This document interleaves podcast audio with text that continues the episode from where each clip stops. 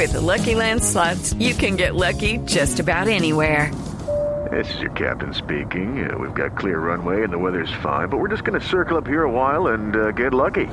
No, no, nothing like that. It's just these cash prizes add up quick. So I suggest you sit back, keep your tray table upright, and start getting lucky. Play for free at LuckyLandSlots.com. Are you feeling lucky? No purchase necessary. Void where prohibited by law. 18 plus terms and conditions apply. See website for details. Gracias, Enrique. 6 de la mañana, 14 minutos. Otra vez amaneciendo con la sombra del terrorismo.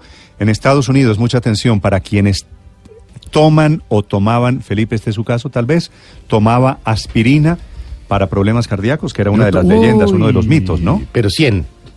Aspirina 100, que era eh, la que le daban a uno los médicos hace muchos años. Una diaria, pero no que- todavía algunos que- recetan. Mm, Bueno. pero está como revaluado el tema. Pues mucha atención porque en Estados Unidos anoche tarde la asociación, el Colegio Americano de Cardiología decidió no volver a recetar aspirinas a pacientes que tienen problemas cardíacos. ¿Cuántos serán, Felipe? Millones de personas. Millones de en el mundo? personas, sí. Por eso digo, este era uno de los grandes mitos alrededor de la medicina. Tal vez que la aspirina ayudaba Anticoagulante. a Era exactamente. y por eso la dosis era tan pequeña, era solo 100 miligramos, eh, para no anticoagular permanentemente la sangre. Pues el Colegio Americano de Cardiología encontró que la aspirina no es efectiva para pacientes adultos que no tienen antecedentes cardíacos. La historia desde Washington. Jaime Moreno.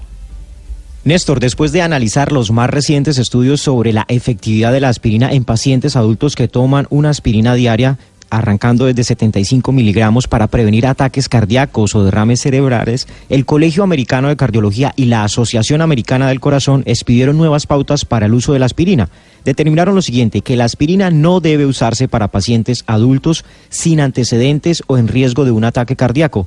Creen que es una pérdida de dinero para los adultos mayores sanos y que en el peor de los casos puede aumentar el riesgo de sangrado interno. La evaluación de los científicos es que existen tratamientos específicos ya en el mercado en factores de riesgo como la hipertensión, la diabetes y en especial el colesterol alto. Por lo tanto, el beneficio de la aspirina es nulo frente a estos tratamientos. La aspirina será formulada solamente esto es muy importante, solamente para pacientes que estén en alto riesgo de un ataque por historial médico personal o familiar, hayan sufrido ya un ataque cardíaco o un derrame cerebral y en este caso sí la recomiendan para evitar un nuevo episodio. Para las personas sanas que la tomaban simplemente como, como un mecanismo de prevención, eh, los hombres a partir de los 45 años y las mujeres después de los 55 años, las nuevas guías lo que consideran es que es más efectivo un estilo de vida saludable con ejercicio y una dieta balanceada que una dosis diaria de aspirina, Néstor.